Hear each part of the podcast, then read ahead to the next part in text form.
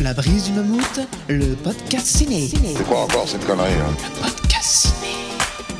Invité, Sûrement que là y aller, un autre fouille merde. un thème, L'amour est impossible. Vous avez trois heures. deux films, Qu'est-ce que vous voulez que je foute de cette saloperie? Un choix. C'est fantastique. Présenté par Mammouth. Et quand tu veux, Mammouth. Tu veux que je fasse parler la poudre? Ah oui. Bonjour à tous, c'est Mammouth. Bienvenue dans ce nouvel épisode du podcast ciné de la brise du Mammouth. Alors le concept est très simple. Je reçois un invité, on choisit un thème, puis on choisit chacun un film en fonction de ce thème, et enfin on débat et on tranche. Et aujourd'hui, je reçois Aurélien Hello. Salut Salut Pierre, tu vas bien? Bah ça va et toi? Ouais, la forme. C'est un- une troisième fois? C'est ça, troisième fois. ouais. Ah là de la trilogie. La trilogie, voilà, c'est ça. Bah, ça veut dire que ça se passe bien. C'est ça, toujours. Juste euh, comme ça, pour euh, rappeler le bon vieux temps, on s'est connus euh, via les soirées qu'on organisait avec C'est la ça, prise du mammouth. exactement. euh, Via les médiathèques du réseau Saint-Quentin aussi. Aussi, ouais, c'est voilà. vrai. Donc c'est là que le lien s'est fait. Ouais, c'est ça. Et puis du coup, comme on discutait dans les soirées, on s'est dit, putain, Bah il ouais, faut- ça- ça- on peut ça- faire ça aussi dans les podcasts. C'est ça, ça colle très bien. Ouais. Bon. Donc euh, ça veut dire que t'as pas euh, particulièrement d'actualité ou de choses à vendre ou de... Non, pas spécialement. Non. Non, on, on est juste là, on est bien. Et on tripe, On va parler un peu de cinéma. Exactement. Qu'est-ce qu'on fait? On attaque direct alors? Allez, vas-y. Passons à l'objet de ma visite. Vous venez me parler de quoi? T'as quel sujet? Ouais, bah au moins, on sait de quoi on parle, là, c'est clair. Alors, le thème que nous avons choisi aujourd'hui, c'est réel ou imaginaire? On peut mettre un point d'interrogation? Oui, on va Euh, mettre un point d'interrogation. on peut, oui. Donc, euh, ouais, alors ça, il y a beaucoup de façons hein, euh, au cinéma de parler euh, d'imaginaire, d'imagination, de fiction, de rêve euh, et de réalité. À quoi tu penses, toi, direct, quand on parle un peu de ces choses-là? Bah déjà de base euh, c'est presque antinomique parler de réel et de cinéma déjà de base.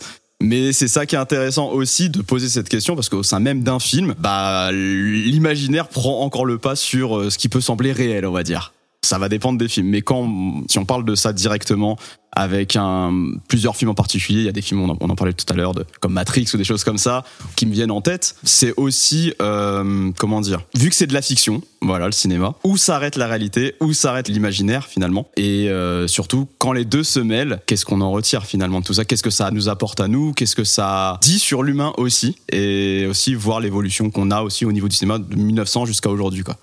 voilà. Bah, alors après, c'est, ce que tu dis, c'est vrai, c'est que sans partir trop dans le méta, C'est ça. euh, euh, évidemment, le cinéma, de toute façon, c'est pas la réalité. Non. Il y a des codes, euh, il y a des choses qui sont faites euh, dans le cinéma qui sont pas ce qu'on voit en vrai.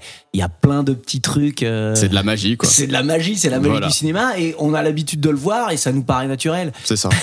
Moi, je, je repense à un, un truc là. J'ai vu une image, euh, une, une petite scène là d'un film. Je sais même plus ce que c'était le film. Je crois que c'était une, une série pour ados. Ouais. Et, et en fait, euh, en gros, ah, putain, je vais essayer de décrire la scène de façon claire. hein. En gros, c'est les toilettes du lycée, tu vois. Ouais. On est à l'extérieur, donc on voit l'encadreur de la porte, et donc on voit une jeune fille qui arrive en face de nous, qui sort des toilettes. Ouais. Et au moment où elle sort, t'as une fille qui se cachait derrière le mur, tu vois, sous l'encadreur, et qui regarde derrière comme ça. Et tu fais, mais ça n'a aucun sens. Ah non, ça- Parce qu'en c'est fait, totalement absurde. La fille qui arrive, elle la voit. Bah oui. Sauf que nous, on la voit pas, et donc on considère que le personnage, il voit la même chose que nous, sauf qu'en fait, euh, voilà. C'est Donc, ça. euh, et en fait, c'est un truc qui marche, Bah oui. même si c'est débile. Mais, mais ça, mais, ça, fon- mais ça fonctionne quand même. Mais ça fonctionne. Bon, alors là, c'est un peu gros, mais il y a plein de trucs comme ça euh, dans le cinéma puis- qui font que c'est pas la réalité. Puis l'arrivée des, l'arrivée des effets spéciaux de base est faite pour ça aussi. Hmm. C'est tout simplement. Enfin, on se pose pas la question euh, quand on regarde un film de super-héros. Tiens, ils volent, c'est bizarre. Hmm. Ah non, c'est normal. Ouais. Ils volent, c'est normal. C'est son but. Et pourtant, on se- on ne se pose pas cette question. Bon, mais nous, avec ce thème, on, on partait pas dans le but d'être trop méta non, Non, plus. pas hein. du tout. Ce qu'on voulait, c'était plus un petit peu retrouver tout, justement, euh, euh, tous ces films qui vont nous parler d'imaginaire et nous montrer aussi l'imaginaire et, et, et réfléchir à qu'est-ce qui est vrai, qu'est-ce qui est faux et un peu tout ce côté-là. Entrer ouais, dans la psyché en fait humaine tout simplement et Mm. l'inconscient en fait on a en fait et tout simplement à ceux euh, qu'on rêve, qu'on fantasme. Qu'est-ce qui est de l'ordre du fantasme ou du réel Qu'est-ce qui est les deux à un moment donné dans certains films Voilà, le mélange de tout ça aussi est intéressant, je pense. Après, je, je vais revenir là-dessus parce que c'est le premier film que tu as cité, là, c'est Matrix. Ouais. T'as aussi euh, pas mal de films de science-fiction Ouais. qui vont questionner la réalité et, les fic- et la, la réalité et la fiction, mais justement par euh, des moyens technologiques, entre guillemets. C'est exactement ça. Je pense, euh, on en parlait aussi vite fait avant de commencer à enregistrer, Total Recall, par Ah exemple. bah oui, c'est totalement ça. Total Recall, c'est ça. Euh, je pense aussi à euh, Abrelo Soros. Oui. Tu, euh, ouvre les yeux. T'as vu l'accent espagnol ou pas? Très très bon. C'est- un 10. Euh, comment elle s'appelle la version avec Ouvre les le- yeux. Ouvre, ouvre les yeux et non la version avec Tom Cruise le remake c'est Vanilla américain. Sky, hein Vanilla Sky, ouais, Ouais. c'est ça. Donc voilà, c'est la même chose. C'est le mec qui sait plus ce qui est vrai, ce qui est faux. Attends, je viens pas de faire un gros spoil là? Si, un peu. Ah merde. C'est pas- bon, euh, voilà, bon. Euh, ça, et on commence sur de bonnes bases. Ouais. Je Après, je suis en on- forme, là. On peut aussi citer euh, bah, Inception, forcément. Inception. Où il y a Ouais, ouais. effectivement là pour le coup le rêve on c'est c'est que Alors ça là- on est dans, dans l'imbrication permanente quoi. Là, il y a effectivement euh, un truc technologique, mais c'est on part aussi sur le rêve. C'est ça. Ce mélange de rêve, de réalité, où est-ce qu'on est, euh, le fantasme aussi des fois. Ouais. euh, ça, moi, c'est un truc que j'aime bien euh, dans les dans les films quand euh, en fait tu vois une scène. Et en fait, c'est pas la vraie scène, mais c'est ce que le personnage aurait rêvé qui se passe. Oui ouais, c'est de l'ordre du fantasme, Ouais, c'est ce qu'on ouais, disait ça, et puis bah dans alors on le voit dans Inception mais il me semble qu'il y a ça dans d'autres films mais ce qui déclenche ça souvent c'est un objet Mhm. souvent et dans pas mal de films il y a des espèces d'objets totems où euh, c'est là où on voit si c'est du fantasme ou ça ne l'est pas qui nous permettent d'avoir ce, au moins ce, ce- ce petit indice en tant que spectateur pour voir où, où ça va et nous aider un tout petit peu. Donc ça, euh, voilà, ça, c'est. Mais je me demande c'est pas un truc aussi en psychothérapie qu'on Ah. qui existe, Hmm. ces espèces d'objets totems qui permettent de revenir en fait à un moment Ah, donné. peut-être. Peut-être, je sais pas. Un peu comme les mentalistes, je sais pas. Je pense, euh, putain, ça y est, je suis parti dans le spoil parce que je pensais à la fin d'un film aussi là-dessus, mais du coup, je vais pas la dire. Mais euh, voilà, je vais pas, je vais pas spoiler deux films, en, deux films en cinq minutes, ça fera un peu trop. Euh. J'en ferai un troisième si tu veux, je sais, puis ça sera bon. Il y a euh, donc ouais le rêve, tu l'as dit Inception. Euh, Il y a évidemment euh, David Lynch qui a plein de films aussi là-dessus qui mélangent euh, qu'est-ce qui est vrai, qu'est-ce qui est faux, euh, des parties aussi effectivement psychologiques sans Ah oui, doute. complètement. euh, ouais. Et puis bah, après, t'as des films pour enfants aussi. T'as l'histoire sans fin, par exemple, Mhm. qui C'est on, est totalement là-dedans. Et encore une fois, il y a un objet qui permet d'entrer là-dedans. Après, ce qui est intéressant avec l'imaginaire, c'est qu'à proprement parler, c'est pas un genre. C'est, on va Non, dire, bien c'est sûr. c'est global. Et tu peux euh, faire des films de différents genres avec ça. Et ça, ça qui est intéressant, c'est que c'est pas un, un univers fermé. On parlait de Matrix, on parlait de Total Recall, on parlait d'Inception. Donc ça, c'est des films quand même qui se rapprochent de la science-fiction quand même pour le coup. Euh, mais euh, par exemple, l'histoire sans fin, pas du tout.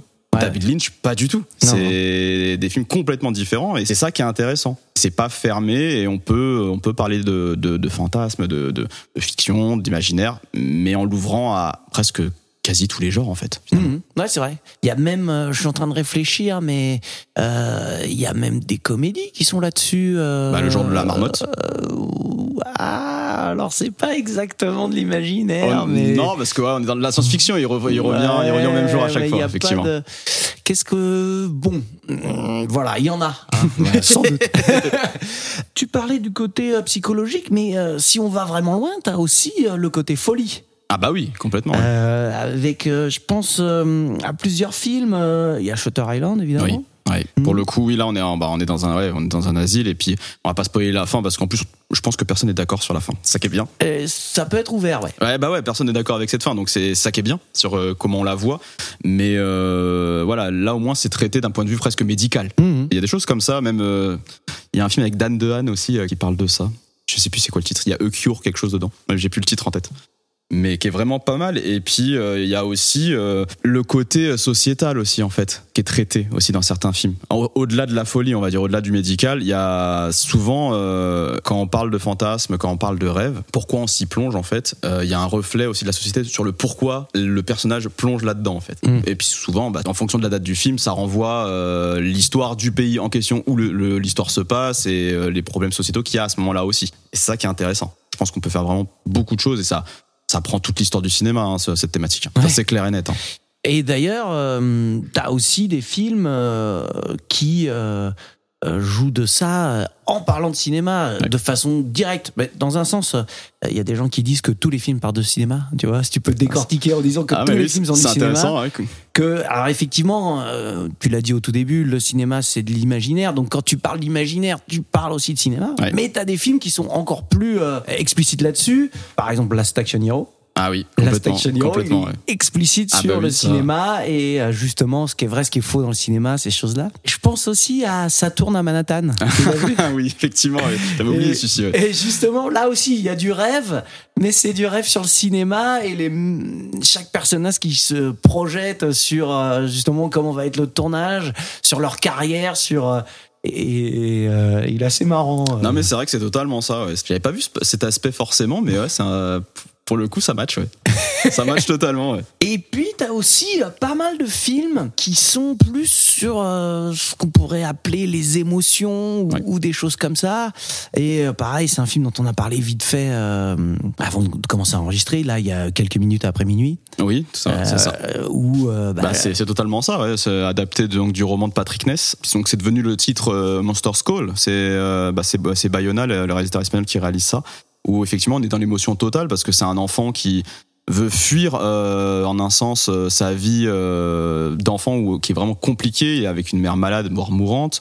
Euh, il est à l'école, il est brimé en permanence et il a besoin de fuir ça et et euh, bah, son imagination va l'envoyer auprès d'un espèce de dieu arbre, on va dire ça mmh, comme ça, mmh. euh, où clairement, euh, même en tant que spectateur, c'est tellement bien réalisé les scènes où le monstre prend vie, on se pose la question. hein. Mais il y a aussi le fait que c'est pas, c'est pas conscient pour lui. Non, c'est C'est- euh, C'est-à-dire que c'est vraiment ces émotions qui se manifestent de cette façon. c'est ça. C'est à chaque fois qu'il a une émotion très forte, bah c'est sa façon de finalement d'exorciser ça, on va dire ça comme ça.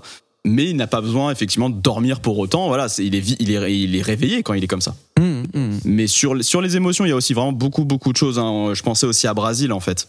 Ouais. de, de Gilliam, où là, pour le coup, effectivement, on est sur quelqu'un qui rêve, mais non pas qui. C'est pas son rêve qui l'emmène quelque part, mais c'est ses fantasmes qu'il voit, qu'il essaie de faire prendre vie en un sens. C'est c'est un peu différent dans un monde complètement.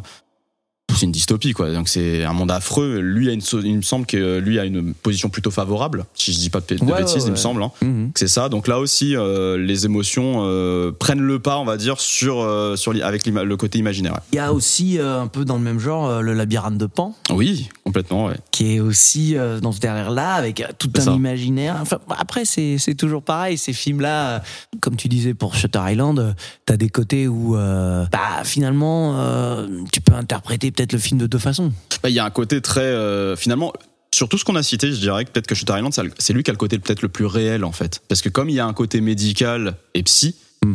c'est ce qui nous rapproche le plus de ce qu'on connaît nous dans la réalité. Le fait euh, d'avoir des alus, euh, le fait d'être suivi par un médecin, nous ça nous donne des indices, ça nous raccroche à, à notre vie finalement, à ce qu'on peut voir dans la vie réelle. Dans d'autres films, euh, il y a quand même une espèce de cassure où on se dit ok, bon, ça on ne le voit pas tous les jours.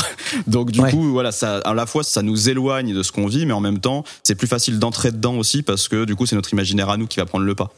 Shutter Island est beaucoup plus dur, je dirais, à regarder, parce que finalement, ce côté euh, médical qui nous renvoie finalement à la vraie vie. Émotionnellement, il est pas facile hein, quand même, hein, ce film. Pour le coup, DiCaprio, oui, il a de la peine un peu pour lui à un moment donné quand même dans ce film. hein. Ouais, en tout cas, pour le coup, c'est intéressant parce que on peut faire plein plein de choses. encore. Et euh, je pense aussi, euh, tu vois, quand on parle de ça, même si c'est un peu à part, je pense à des films, euh, tu vois, par exemple de Jodorowsky, qui sont des films qui sont euh, faits plus, euh, comment dire, la trame narrative est pas.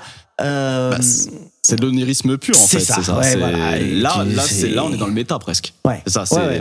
Mais oui, Jodorowsky, oui, bah clairement, c'est totalement ça. Mais du coup, ça me rappelle un film. Ça me rappelle forcément Only God Forgives de Refn. Mhm. euh, avec Ryan Gosling. Où euh, là, par contre, moi, je- le film a pas, apparemment pas très bien fonctionné et même la critique était pas folle.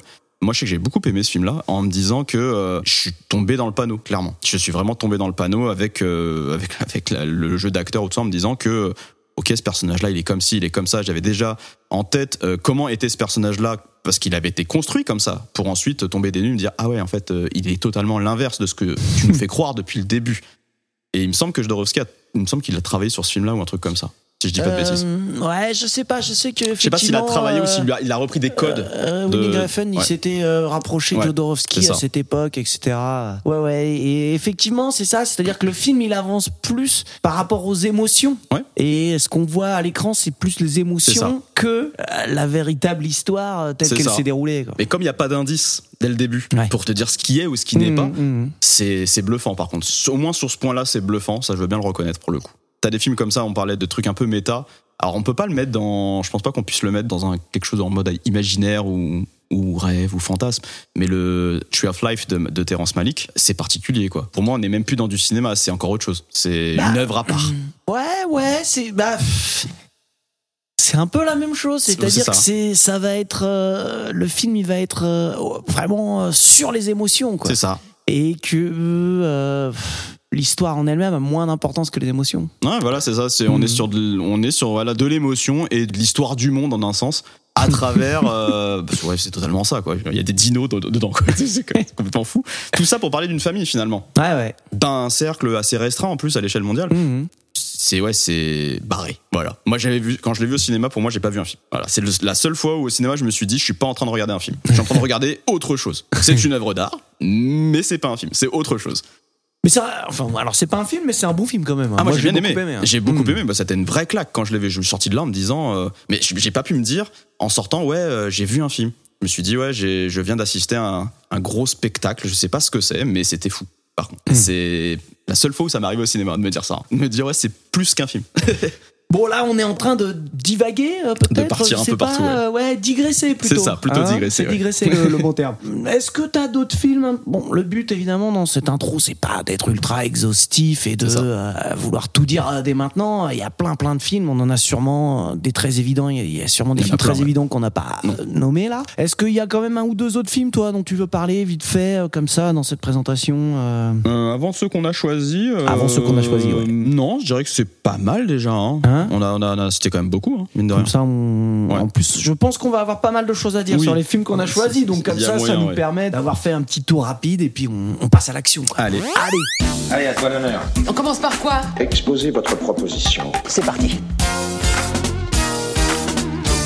Aurélien, quel film as-tu choisi pour nous parler de réel ou d'imaginaire? Alors moi, du coup, j'ai choisi Paprika. Ah qui date donc du coup de 2006 et c'était réalisé par le japonais Satoshi Kon. Donc euh, qui a fait quatre films, il me semble. Euh, qui est décédé en 2010 en laissant en suspens un film, je crois que c'est- c'est de, de Dream Millennials ou quelque chose comme ça. J'ai plus le titre exact, mais euh, son dernier film ne sortira sans doute pas. Donc, Alors, euh, il paraît que son assistant euh, Aimerait finir, même les studios, ouais, finir et peut-être, qu'ils essaient de trouver des fonds pour finir le truc. Enfin, maintenant, ça, mais ça va être compliqué parce que ça date un petit peu quoi. il est mort en quelle année En 2010, il me semble. Ouais, Donc là, on est à plus de 10 ans d'écart. ça me paraît un peu compliqué. Satoshi Kon, en fait, donc dans les quatre films qu'il a fait, euh, donc il a fait Perfect Blue, il a fait Millennial Actress et il a fait euh, Tokyo Godfather. En plus de Paprika. Donc Paprika est son dernier film. Sa thématique principale reste quand même le rêve et la réalité euh, qui s'imbriquent en permanence. Ou en tout cas, alors il y a un terme qu'il utilisait, c'est la réalité subjective. Hmm. Voilà, il y a plein de choses à dire autour de ça, et en même temps, c'est pas si simple de comprendre ce qu'il voulait dire exactement par réalité Ouais, subjective. mais en même temps, je trouve que ça s'applique vachement bien À son œuvre. Bah oui, voilà, c'est vraiment ça, c'est que on va tous avoir notre réalité, notre regard, ce qu'on posera sur les choses en fait. Il n'y a pas de réalité objective en soi, surtout Bah, pas dans l'art en fait. Et puis, il y a aussi. euh, bon, alors peut-être que là, on arrive directement à la conclusion. Oui, n'y n'y allons pas tout de N'y suite. allons pas tout de suite. Donc, d'accord, je te laisse un Voilà. petit peu plus présenter le film et on en parle Donc après. du coup, euh, donc avant de commencer pour- par le film direct, Satoshi Kon en fait, il a commencé en tant que mangaka à l'origine. Donc il a il a bossé avec Katsuhiro Otomo qui a fait Akira. Puis il est devenu animateur pour Pat Labor, donc c'est avec euh, Mamoru Oshii qui a fait euh, aussi Ghost in the Shell derrière. Donc là on est sur un film de mecha avec des robots, etc. Il a abandonné euh, le manga parce que ça n'avait pas fonctionné pour lui à cause d'une faillite, on va dire, du magazine de prépublication. Donc il avait commencé ses mangas comme Opus par exemple, donc il en avait fait quelques-uns avant qui avaient bien marché. Opus euh, est ressorti en France hein, il, y a, il y a- quelques années, plutôt bon en plus à regarder. On est dans un univers, euh, enfin souvent son univers à lui, on disait que c'était la réalité subjective, mais c'est aussi euh, le cinéma américain par exemple, qui il était très très fan de ça. La musique surtout. Il ne conçoit pas ses films, euh, il ne plaque pas sa musique sur des images. Il commence par la musique, il plaque les images sur la musique. Voilà, donc euh, c'est, je crois que Sergio Leone faisait la même chose avec Ennio Morricone, il me semble. Il faisait pas l'inverse, il laissait la musique euh, commencer et ensuite il plaquait ses images dessus. C'était complètement différent. Et donc, euh, on en arrive à Paprika. et donc, Paprika, pour le coup, l'histoire tient en quelques lignes. Euh, pour oh, si, sans, sans- sans révéler des détails. D'accord, ok. On, on est sur un monde futuriste où euh, une unité médicale a réussi à créer une machine qui s'appelle le DC Mini qui permet d'entrer dans les rêves des gens et notamment dans l'inconscient pour pouvoir analyser ce qui ne va pas. Ouais, c'est à but thérapeutique. Exactement, voilà, on est sur un but thérapeutique, on n'a plus besoin forcément de parler avec la personne quand elle est éveillée, on entre directement dans son crâne, dans son inconscient pour voir ce qui ne va pas et où débloquer en fait les changer les curseurs et, débloquer les, les leviers qui coincent en fait finalement. Donc au tout début du film, donc on suit euh, un commissaire de police, ça ne va pas dans sa vie et on suit donc une personne qui va entrer dans son rêve qui s'appelle Paprika. On ne sait pas encore qui elle est vraiment. On sait que c'est quelqu'un qui discute avec ce commissaire, qui essaie de comprendre ce qui ne va pas, qui va au fond des rêves. On voit aussi que on peut entrer d'un rêve dans un autre, un peu comme un système de poupée gigogne. Ouais, après, c'est aussi la façon dont marchent les rêves. Bien sûr. Parce que tu peux très rapidement euh, te retrouver euh, quand tu rêves. euh, Ça tu devient n'importe quoi, quoi. N'importe quoi. Ça, en fait, tu c'est ouvres une porte et tu te retrouves. euh, hein, c'est ça, tu Oui, sors de ta salle de bain, t'es dans un vaisseau spatial. Ça peut arriver dans un rêve. Mais ça devient normal dans le rêve. Oui, c'est ça. C'est ça qui est bien, c'est que Ah dans ta réalité à toi, c'est tout à fait logique. Mmh, mmh, mmh. Il y a rien d'illogique là-dedans. Et là, effectivement, la séquence, elle est exactement comme ça. C'est ça. Puis à un moment donné, bah, comme dans toute psychothérapie, à un moment donné, on voit que bah, il y a un blocage quand même, hein, et puis bah, ils en sortent, et puis ils en rediscutent, etc. Donc le propos du film tient du fait que le, le DC Mini va être volé. Voilà. À quel but, on ne sait pas. Il va être volé. Mais là, le problème est que ce procédé et surtout cette, euh, enfin, cet outil entre de mauvaises mains peut entrer dans les rêves de chacun et de modifier l'inconscient de tout le monde. Mhm. Donc de faire tout et n'importe quoi et donc euh, pourquoi pas de, euh, bah, de malmener l'espèce humaine, de les réduire en esclaves en fait, tout simplement. Mhm. Et c'est déjà des choses, lui, c'est des thématiques qu'il aimait déjà, parce que Akira, c'est ça. C'est, alors on parle pas de rêve, mais on parle d'une société qui va être euh, bah, mis en- pas en esclavage, mais en tout cas qu'on va essayer de dominer par une force politique. Et donc ça parle un peu de ça, surtout que contrôler les gens euh, de manière euh, psychologique. On l'a vu dans de nombreux films, ça. C'est où Mhm. on réduit les gens en esclavage comme ça. Donc du coup, voilà. Et donc on va. Ce film est une course poursuite finalement pour retrouver cette machine et surtout euh, savoir qu'est-ce qu'on veut en faire. Il y a un truc aussi euh, qu'on voit assez rapidement, euh, c'est que euh, il y a aussi le fait qu'avec euh, l'appareil, on peut mélanger les rêves et la réalité. C'est ça. Et donc il y a des gens qui vont se suicider parce qu'ils vont sauter par la fenêtre en croyant, En croyant que c'est ça. En euh, croyant, voilà. qu'ils vont juste sauter dans une piscine, par Ouais, exemple. voilà, c'est ça. Bah, c'est ce qui Mm. arrive au début du, effectivement, du film avec le, le personnage du très vieux savant. Ouais, ouais. Voilà, mais on entre effectivement dans les rêves de quelqu'un, on, on découvre qui est Paprika aussi. Est-ce une vraie personne? Est-ce que c'est juste un avatar? Est-ce que c'est un alter ego? Voilà, on, on découvre tout ça, on découvre aussi le, le créateur de tout ça aussi, euh, Tokita, qui est euh, finalement, le, lui pour le coup, qui est vraiment l'alter ego de Satoshi Kon, qui est un génie, clairement, mais un enfant dans sa Mm. tête. C'est-à-dire qu'il veut jouer. Mm. Voilà, il veut jouer, il s'amuse, rien n'est très très sérieux pour lui. Lui, il a son génie pour lui, il le sait, qu'il est génial, il le dit clairement, qu'il est plus intelligent que les autres, mais qui a ce côté puéril en fait, et où rien n'est grave. Alors ça va évoluer au fur et à mesure du film, bien évidemment.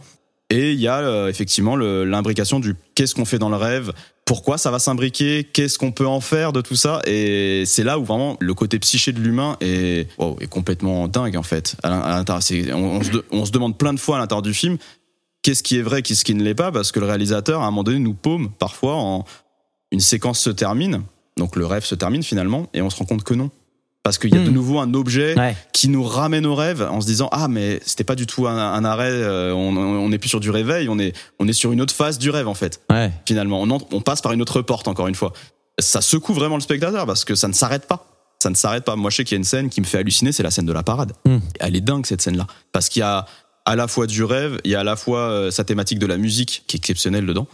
Et il y a toutes ces influences qui se réunissent au même endroit. Donc on a les mechas japonais, on a des espèces de super-héros à l'américaine avec des espèces de grandes fanfares comme ils ont pour le 4 juillet.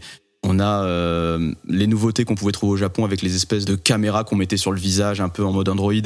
Euh, tout ça qui sont dans un rêve et ça fait sens. Ouais, si, si, ouais. ouais, C'est je- fou, mais ça fait sens. C'est- Et c'est là où on se dit, euh, il y a toute la folie des différents personnages, lui, sa machine avec, avec, avec pour ses rêves, et en même temps toutes ses influences et sa musique qui s'imbriquent très bien. Moi, j'avais trouvé ça puissant pour le coup. hein. Il a réussi à faire un espèce de mélange de tout ça. C'est un même une seule séquence. C'est complètement fou. Il y a un truc que t'as pas trop précisé, Ouais. c'est marrant parce que c'est ce dont on avait parlé quand on préparait un peu l'émission ensemble, c'est que c'est un film d'animation. Oui, pardon. Hein, ça- tu l'as dit sans vraiment le dire. Ouais, c'est vrai, c'est un film d'animation. Et, oui. euh, et justement, c'était un truc qu'on s'est dit aussi euh, quand on commençait à réfléchir au thème et euh, à l'émission. C'était que on voulait pas faire un thème animation. Non, Voilà. parce que c'est pas un genre à part, c'est un genre. film. C'est un film. Voilà, c'est ça. C'est un film, c'est juste que bon, il y a des dessins, euh, hein, voilà. Ah oui. Mais c'est un film. Et c'est marrant ça. euh, juste, tiens, ça faisait longtemps que j'avais pas fait une petite digression. Euh, mais j'avais entendu un journaliste euh, ciné qui s'appelle Julien Dupuis. Je sais pas si tu vois qui c'est, mais bref, ouais, tu vois. Ouais.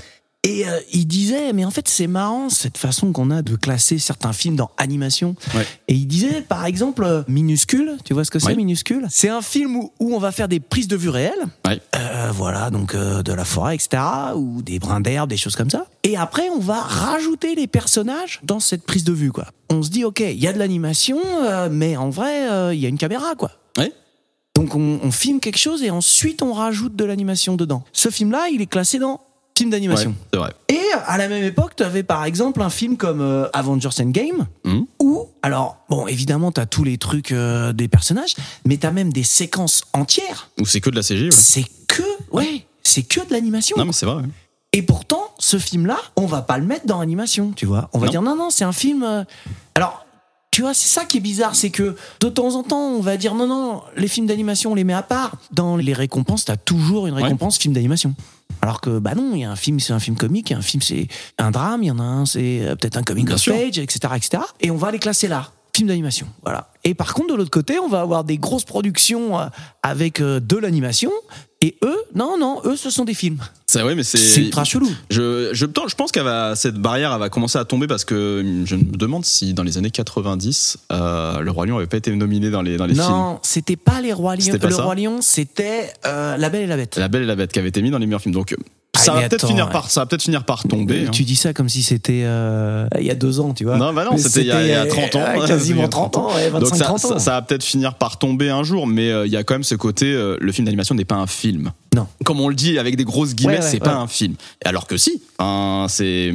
Mais est-ce qu'on pense ça, aux- enfin en Europe je dirais que oui, parce qu'il y a, on a un développement de l'animation qui est là quand même, mais qui est pas à la portée des espèces de grosses moutures américaines qu'on a avec avec Disney, avec Pixar, mais, et DreamWorks. mais justement, j'allais dire, moi j'ai vu euh, les votes pour les Oscars. Ouais. Et en fait, les gens qui votent, ils font aussi des petits commentaires. Je sais pas si tu as déjà vu ces trucs-là. Là. Alors je savais pour les votes, je savais pas pour les commentaires. Et en fait, euh, tu peux avoir accès à ces trucs-là. Et j'avais vu des trucs qui étaient ressortis sur les films d'animation. Ouais. Et c'était assez flippant. C'est vrai. c'est que les mecs ils disaient ouais mais de toute façon c'est pour les enfants Voilà, oui, c'est ça.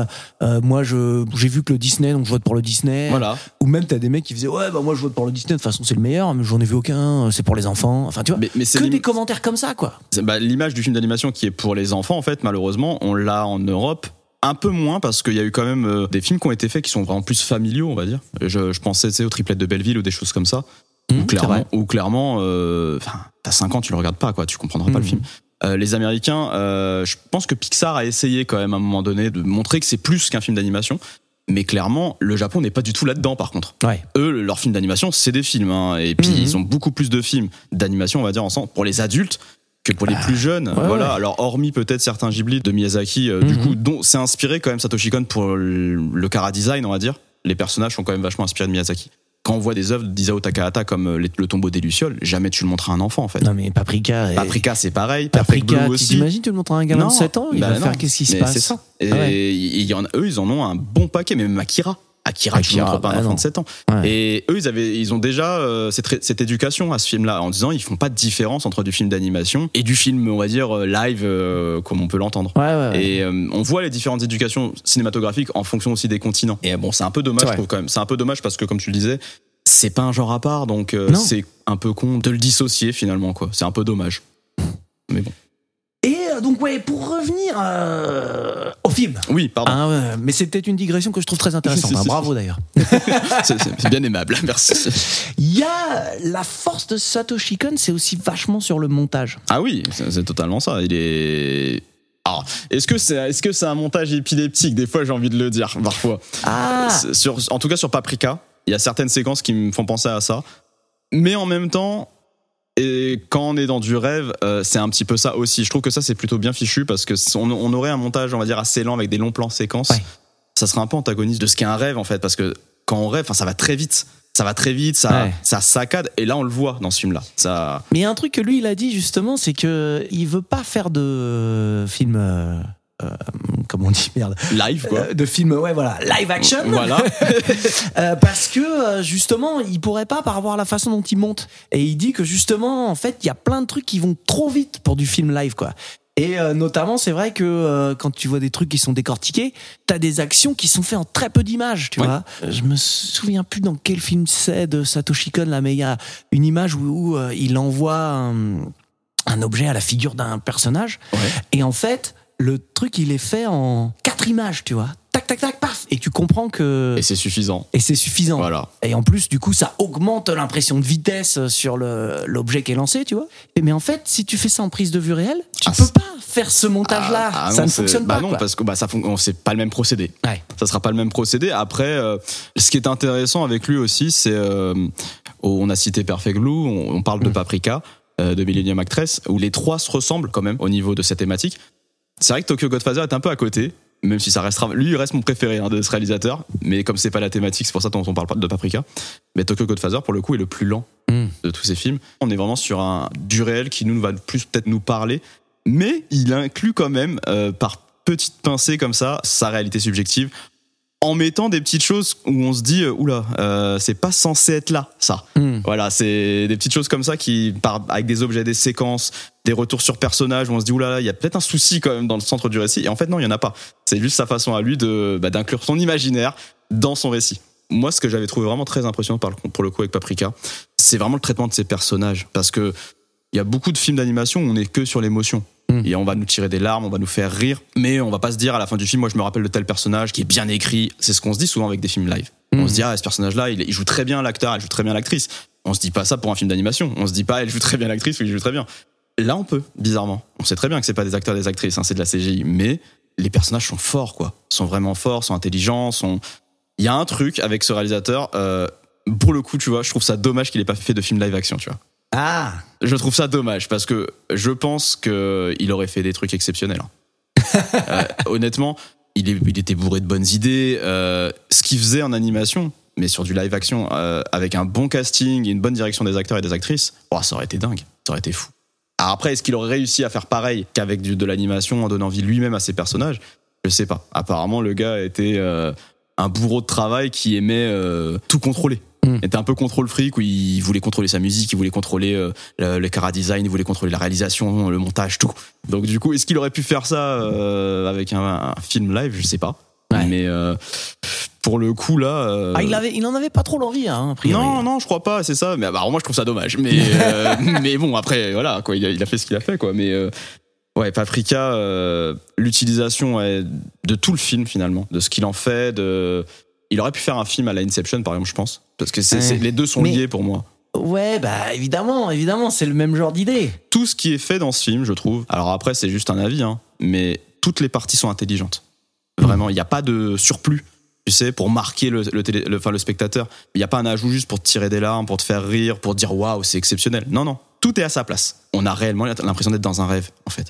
Et tu sais quoi, là, pour revenir un petit peu sur le montage et ce que tu viens Ouais. de dire, il y a un truc qui est très fort, justement, euh, pour euh, mélanger euh, aussi la fiction, le rêve et, et enchaîner toutes les séquences de rêve. C'est que il utilise énormément les raccords, finalement. Ouais. Et quand tu parles de d'Inception, justement, j'avais vu une comparaison euh, entre euh, Paprika et Inception. Euh, D'ailleurs, Nolan a piqué des idées, hein, évidemment. hein, mais bon, bref. C'est que euh, des séquences d'Inception euh, au début là, il y a une séquence de début où on voit les rêves, il y a quasiment pas de raccord. Donc, donc un raccord, c'est quand on met un lien euh, logique entre deux scènes qui s'enchaînent, deux plans ou Qui permet de savoir Voilà. la, la- voir la continuité, ouais. voilà, entre deux plans. Y en a quasiment pas quoi. Alors que là, tout est raccordé. Et euh, donc ça va être euh, des raccords de regard. Donc euh, le personnage va regarder dans une direction et hop, on, on va voir euh, Ça switch ce qu'il regarde. Mais en fait, c'est ça. Au lieu de voir ce qu'il devrait voir normalement, hop, ça switch directement dans la séquence suivante. C'est ça. Il y a aussi un raccord de mouvement, un moment où tu t'as deux rêves qui sont liés et Paprika, elle va assommer quelqu'un. Ouais. Et en fait, quand elle commence le geste et quand elle le finit, on se retrouve dans deux rêves différents. C'est ça. Dans un rêve ap-. Après, il y a le fameux euh, l'enfoncement du personnage aussi Mm. qui, qui se fait absorber finalement par, euh, par quelque chose pour finir ailleurs. Voilà, il y a. Ouais, il y a plein de trucs comme ça. C'est pour ça que je dis que tout est logique. Mhm. Ou même les, c'est ça, ou même juste, il sort d'une pièce pour rentrer dans une autre pièce et il se retrouve dans un autre monde, quoi. C'est ça. Et on voit euh, le, le pas, tu vois, c'est un vrai raccord, Oui, quoi. il y a un vrai truc. Et les, il se retourne, c'est pas la même chose, euh, etc. Donc tout est ultra raccordé, ce qui fait que c'est logique, ça coule. C'est pas ça. une suite d'images, pac, pac, pac, pac, pac, pac, pac. C'est pour ça que je dis que c'est ce qui ressemble le plus à un rêve. Oui. Finalement, c'est que on en parlait, c'est que un rêve, il y a rien de logique là-dedans.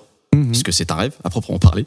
Mais quand on le vit, il est très logique. Ouais. Il n'y a rien d'illogique là-dedans. Et c'est exactement cette sensation-là qu'on a en regardant ce film, en se disant oui, c'est ça un rêve en fait. Il y a rien qui va. Là, il y a une fanfare avec des grenouilles. Mhm. Pourquoi? On sait pas. D'un coup, il y, a un- il y a un gars qui se transforme en méca, euh, qui devient fou. Puis il y a un énorme dinosaure. On sait pas trop pourquoi. Mais c'est logique. Ça devient tout est logique et tout est à sa place. Et rien que pour ça, je suis pas sûr d'avoir déjà vu ça en fait euh, ailleurs finalement. Alors, euh, justement, j'ai vu, euh, et c'est marrant, j'avais vu le film, mais j'avais pas fait le rapprochement, que euh, il avait quand même, Satoshi Kon était vachement inspiré pour ce type de montage et de raccord par euh, un film qui s'appelle Slaughterhouse 5, Abattoir 5, je sais pas si tu l'as Non, vu, je l'ai pas vu. de euh, George Roy Hill. Ah oui, bah, George Orwell. D'accord. Mais j'ai pas vu ce film. Et en fait, alors c'est pas un film qui est sur le rêve, c'est plus un film qui est sur euh, le, voyage temporel. Oui. Euh, on va le dire comme ça. Hein, je vais pas trop rentrer dans le film. Et justement, t'as plein de séquences comme ça où aussi t'as des raccords où bah tu changes d'époque sur le raccord quoi. Et du coup, c'est logique, tu comprends que c'est le même personnage et, et tu vois, et t'as plein de choses dans ce film qui sont vachement, euh, qui ont vachement inspiré Satoshi Kon. Je me le note. Bah écoute, Merci, c'est bien ouais, aimable. ouais, ouais. Ouais, ouais, très très bon film. Hein. Bon, bah, c'est noté. C'est noté. Très bien. Moi, ce que j'ai noté aussi, c'est que, en fait, je trouve qu'il y a. Alors, évidemment, euh, c'est une évidence, hein, t'as le rêve et la réalité qui sont euh, clairement là. C'est ça. Mais je trouve que t'as pas seulement le rêve, t'as plein de niveaux de réalité Oui. différents, en fait, qui rentrent dans ce film. Alors, bon, euh, tout à l'heure, j'ai vu que t'avais pas voulu. euh, Ah, je veux pas spoiler. T'as pas voulu spoiler sur qui était Paprika, Bah oui. donc euh, je vais pas le dire. Mais on se rend compte que, voilà, hein, ça déjà, tu vois, c'est Bah un, oui, un euh, niveau de réalité qui devient flou. T'as aussi, euh, par exemple, le Radio Club, tu sais, Oui. qui est le site de Paprika. Oui. Elle donne rendez-vous euh, à ses patients sur un site internet. C'est ça, où les gens entrent euh, finalement. Et par- en fait, c'est ça. Donc, on voit les gars devant l'ordinateur se connecter. Et en fait, la scène suivante, ils sont dans le bar. C'est ça. Mais c'est pour ça que je te parlais d'objets tout à l'heure. Ouais. Euh, L'objet qu'on a dans Inception, c'est une toupie. Là, c'est un autre objet qui permet d'entrer dans le rêve finalement, Mhm. en un sens. Et euh, je voulais pas spoiler non plus parce que du coup, le- l'entrée dans ce bar avec il y a un personnage en particulier qui y entre. Euh, où- Ouais. où tu parlais de cinéma tout à l'heure. Du coup, il y a encore un lien avec le cinéma dedans. Exactement. Voilà. Exactement. Donc voilà. Mais tu vois, là, on arrive, le niveau de réalité, c'est plus le rêve, c'est Internet aussi. Oui. C'est que d'un coup, C'est les tu vas avatars. sur un site et Ouais. hop, t'es dans une autre réalité, t'es là, mais t'es pas là, mais t'y es, c'est. Voilà. ça. Ouais. Et euh, t'as aussi, euh, bon, alors t'en as parlé aussi un petit peu, le cinéma. Oui. C'est clairement Ah oui, aussi, euh, tu C'est vois, bah, aussi un. C'est un chant d'amour au cinéma aussi ce film. Ouais. C'est c'est totalement ça. Et puis bah il y a le fameux côté avatar. euh, Mhm. alors, pas le film, hein, mais la- le Mhm. fait d'avoir un avatar, le fameux métaverse. Est-ce que c'est la vraie Bah. vie Est-ce que ça ne l'est pas? Et tu vois, et c'est là que justement on arrive à la fameuse conclusion à laquelle on a failli arriver dès le début. de- Quelle bonne transition. voilà, c'est qu'en fait, t'as tous ces niveaux-là qui se mélangent, le rêve, euh, l'internet, le cinéma, euh, hein, parce Ouais. qu'il faut pas spoiler, je le dis comme ça. et on se dit que finalement, en fait, on parle de réalité et d'imaginaire ou de fiction ou de rêve, mais en fait, est-ce que ce qui se passe dans la fiction, c'est pas aussi de la réalité? Oui, mais c'est ça. Et c'est pour ça que le terme finalement réalité subjective, il est complètement vrai. C'est le reflet en fait, c'est le, Mhm. le fameux, c'est le miroir aussi. C'est, on va y venir après du coup, mais c'est le fameux, oui, c'est le, le reflet du miroir. C'est, on voit avec juste notre regard et on, qu'est-ce qui est vrai, qu'est-ce qui ne l'est pas aussi. Mhm. Euh, et comme tu le disais, du coup juste avant, où ça s'arrête, Eh oui. où s'arrête la réalité et Et puis, l'imaginaire. en fait. comme on disait tout à l'heure, les gens, ils meurent dans leurs rêves et ils meurent Voilà. dans la réalité. Voilà. Donc finalement, est-ce que c'est un rêve Si Oui. tu meurs, de toute façon, c'est aussi Non, la oui. réalité. Ah oui, oui, Donc c'est ça, t'as tous ces niveaux-là qui se mélangent et tu te rends compte que tout est réel en fait. c'est ça. C'est assez particulier. Euh, moi, je sais que la dernière fois où j'ai vu un, en tout cas, un, un- un film ou une série qui parlait de ça, presque de ça, on va dire, c'est Alice in Borderland, la série qui a daté du manga, où effectivement, euh, alors je vais pas spoiler la fin, mais euh, voilà. On a assez spoilé Mais il aujourd'hui. y a, euh, il y a cette idée. Alors, on, je sais pas si on peut plus ça du rêve ou pas. Mais il y a cette idée de, de choses un peu où on vit des trucs. euh, mais est-ce que c'est vrai ou est-ce que ce ne l'est pas? Les émotions qui sont vécues, est-ce qu'elles sont là ou est-ce qu'elles ne le sont pas non plus? Euh, C'est, ouais, c'est. Je pense que c'est un truc qui, c'est un- c'est une thématique qui parle à tout le monde en fait, et mais qui est pas si simple à montrer en fait au cinéma, parce que tu peux vite Ouais. te planter. Mhm. Tu peux faire vraiment des choses catastrophiques. Hein Ouais, ouais. avec ça. Mais euh, honnêtement, je pense que Satoshi Kon s'est approché le, au plus près possible de ce que peut être un rêve, en fait. Il y en a eu hein, des films là-dessus. hein. Mais alors lui, je pense que sans exagérer, il a, il a réussi à capter l'essence même de ce que c'est. Ouais, ouais, mais c'était un peu ça, ce qu'on disait tout à l'heure, c'est que quand on parlait du thème, euh, on a été un peu exhaustif, on a parlé de plein de trucs. sûr. Mais c'est exactement ça, ce dont, on voulait parler, c'était le côté, euh, bah, comment l'imaginaire, comment le rêve est rendu à l'écran, quoi. Et c'est clair que Satoshi Kon, là, a réussi à 100% à nous faire vivre euh, ses rêves, quoi. Enfin, c'est les siens, mais, les rêves qui nous montrent. C'est ça, ouais. C'est, en ça que c'est impressionnant, je trouve. Parce que c'est pas si évident. En général, il y, a, euh, y a toujours une cassure quand même quelque part, je trouve. Dans un film, on se dit, ok, là, c'est pas du rêve, là, c'en est. À partir du moment où il y a cette cassure, déjà, je trouve que l'effet est un peu cassé, en fait, finalement. Là, euh, il l'est pas du tout, c'est tout le film. c'est, voilà, il est en continu tout le temps, ou, ou- mis à part peut-être au début, enfin, à un moment du film où on est quand même vachement dans la réalité. Euh, après, on on ne sait plus. On ne sait plus. On se fait avoir très souvent dans ce film. Et puis finalement, euh, la, la grande thématique qui va en ressortir derrière tout ça, c'est euh, qu'est-ce qu'on fait de tout ça, quoi. Aussi. Ah oui. Il y a un côté éthique Mmh. euh, dans ce film. hein. Qu'est-ce qu'on Ouais, fait de tout ça Euh, Bah, en fait, c'est même le point de départ du film. C'est C'est-à-dire que il crée ce truc-là à but thérapeutique, donc Ouais. pour aider les gens. Mais comme tout objet qu'on fabrique pour les gens en général, ça, Et on peut s'en servir salement Et- aussi. Et ouais. c'est ça. ouais. Voilà. Non mais c'est vrai, c'est totalement ça. Est-ce que tu veux rajouter un petit truc ou... Non, je pense qu'on a- on a fait le tour, Oh, Il me semble, là. hein, quand même. Ah, évidemment, on pourrait en parler Bah, 5, on pourrait, on heures pourrait- de plus. On pourrait spoiler, mais on va, on va éviter. Ouais, ouais, je vois ce que tu veux dire. bon, on passe au film suivant. Allez, ça va. Et maintenant à toi. Bon alors écoute, je te fais une proposition. Vous feriez pas ça? Je vais me gêner. Alors, pour parler de réel ou d'imaginaire, de mon côté, j'ai choisi Créature céleste Hmm, de Peter Jackson. Voilà. Très bon choix. hein. Merci.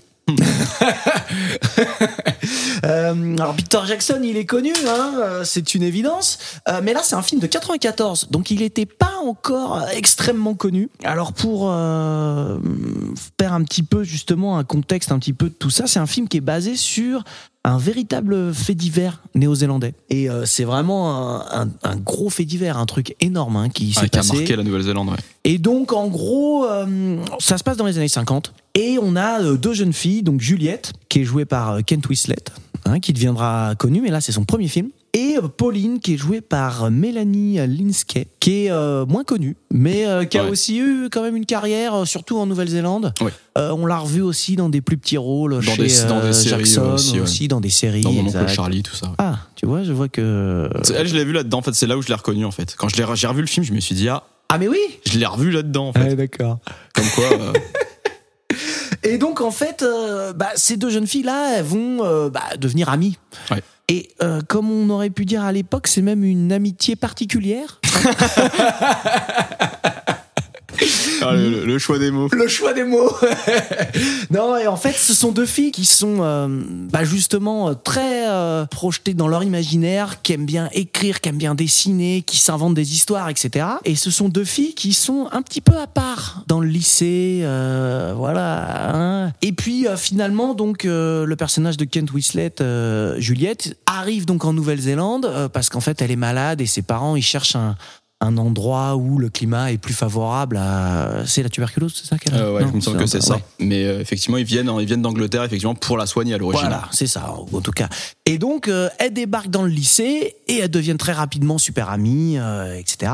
Mais comme leur entourage voit leur liaison euh, d'un mauvais œil, euh, ils vont essayer de les séparer. Très mauvais choix, ça. Et en fait, effectivement, ça va euh, engendrer. bon, on peut le dire, c'est un fait divers. Oui, et puis c'est le film. pas, c'est pas, c'est pas un spoil. Hein, non, non, c'est un fait divers. elles vont euh, bah, tuer la mère d'une des deux. Et donc, euh, d'ailleurs, le film commence Par ça. par ça. Ouais. Enfin, les suites directes Ouais. du meurtre, hein, on va dire. En fait, euh, Pauline, donc, et euh, le personnage joué par Mélanie Elninski, avait tout écrit dans son journal intime. Oui. Ce qui fait que c'est comme ça qu'elles se sont fait coincer. Elles ont essayé de faire passer ça pour un accident. Mais non. Et en fait, euh, la police est arrivée, a lu le, Et voilà. le journal, on fait Mais non, mais on a tout là, hein, merci.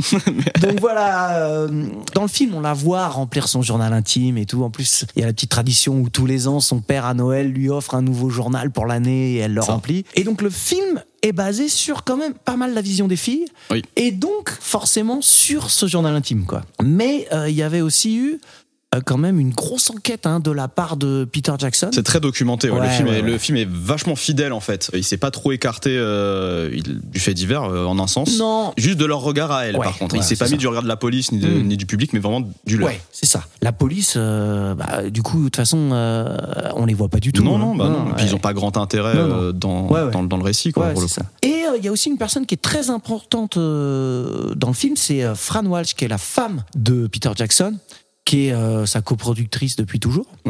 Début. Et en fait, c'est elle qui a vachement insisté euh, pour faire ce film aussi. Bon, évidemment, euh, Peter Jackson, il n'était pas contre, mais elle a insisté dans le sens où c'est elle aussi qui a mené vachement d'enquêtes, qui a fait beaucoup de recherches, etc., pour développer le film. Il y a un truc aussi, c'est que ce film, il a été vécu comme une trahison par euh, les fans de Ah bah oui, forcément. euh, Peter Jackson à l'époque, Ouais. parce qu'en fait, euh, c'est son troisième film, donc il sortait de Brain Dead juste avant, qui était le film Gore humoristique. voilà, gore humoristique. Donc en fait, le film d'horreur des années C'est 80 ultime, on va dire ça, en quelque sorte. Bourré d'hémoglobine. Ouais, c'est ça, le record, le record de faux sang. C'est ça. Et il y avait aussi son film précédent. Et Bad Taste. Bad Et puis il y avait The Feebles aussi. Ah, il y avait The Feebles aussi, t'as raison. Ouais, l'avais oublié. Mais ça n'a rien à voir ce fait, ça qui est bien. C'est ça, mais c'est les trois films Ouais. sont quand même des films de genre. Ouais. Les Feebles, donc c'est un- une espèce de Muppet dégénéré avec de la drogue, du sexe, euh, ça. des meurtres. Euh, les deux autres, ce sont des films d'horreur. Et là, non. Et, et là, on arrive dans un drame Oui. avec des jeunes filles qui euh, se lient d'une passion, euh, hein, qui tombent Amoureuses, amoureuses. ouais, si, ouais, c'est voilà. ça.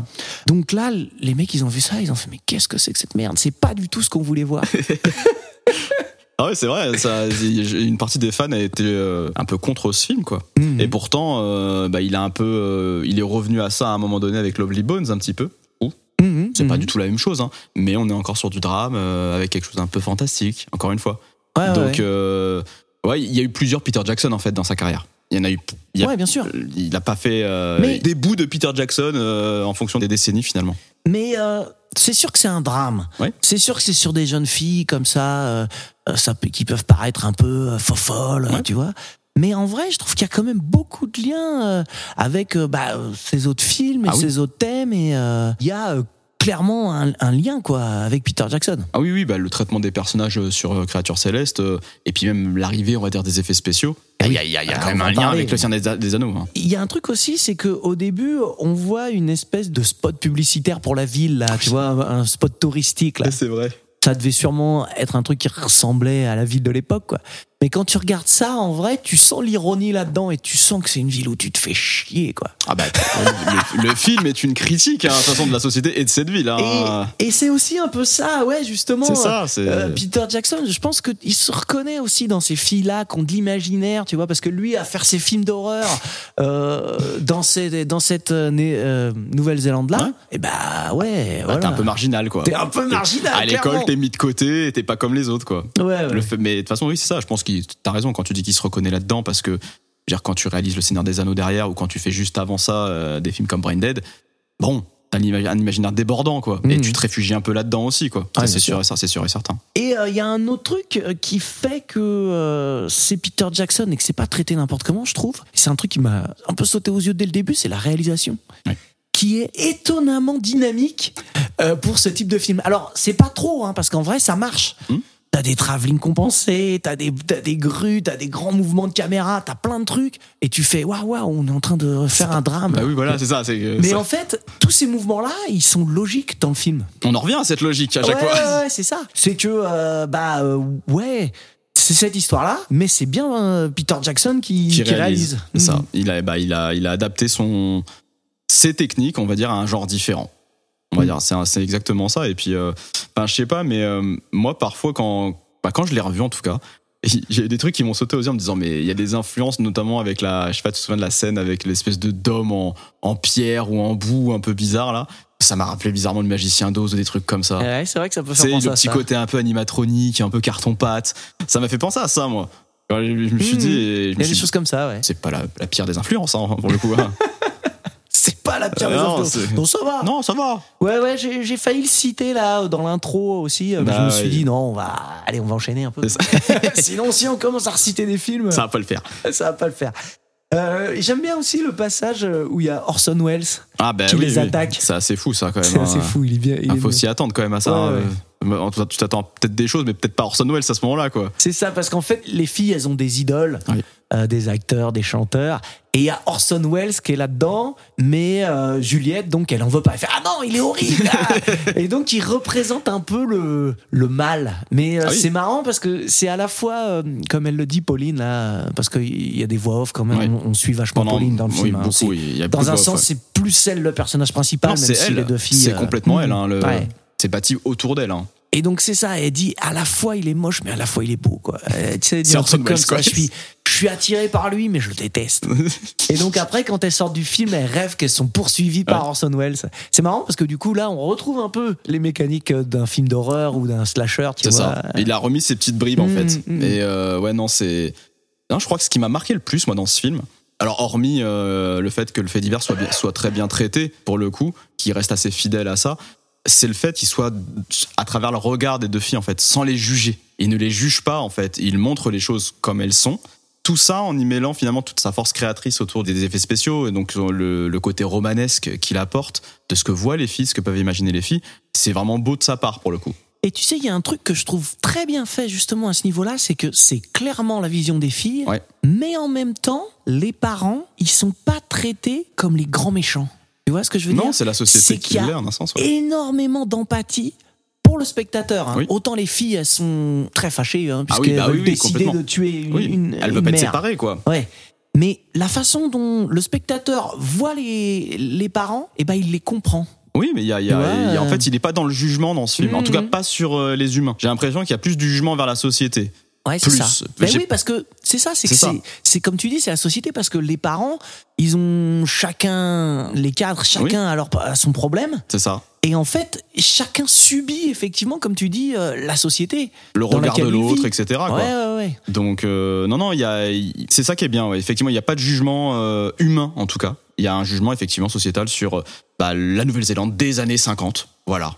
Et Ouais. de ce qu'elle pouvait être à l'époque. Et puis, euh, les deux familles viennent de milieux euh, Différents. différents. Ah Il y en a, les parents de Juliette sont beaucoup plus riches. Oui, euh, complètement. et en fait, tu te rends compte que bah, c'est de la même façon la société, elle écrase les Oui. deux familles, quoi, ou, ou même euh, chaque individu, puisque finalement, euh, chacun, chaque père, chaque mère a, a son problème à lui, quoi. Voilà, et puis Mm. où chaque même, comme tu sais bien que tu cites ça, que le fait qu'une famille soit pauvre, clairement, et l'autre vienne d'Angleterre, donc quand même avec pou- une puissance financière plus grosse, quoi. Ouais, et puis les profs à l'université. Voilà. euh, Ben, en fait, on voit que c'est pas les mêmes problèmes en fonction de, Mhm. de, de ta catégorie sociale. Finalement, c'est des problèmes différents, mais qui t'écrasent, comme tu dis, de la même manière, en un sens. Voilà, en fait, tout le côté humain est bien traité dans le film. Il n'y a pas de manichéisme, en fait. Non, C'est, enfin, on a affaire à quelqu'un qui va tuer sa mère, mais ne la juge pas euh, comme un monstre. non.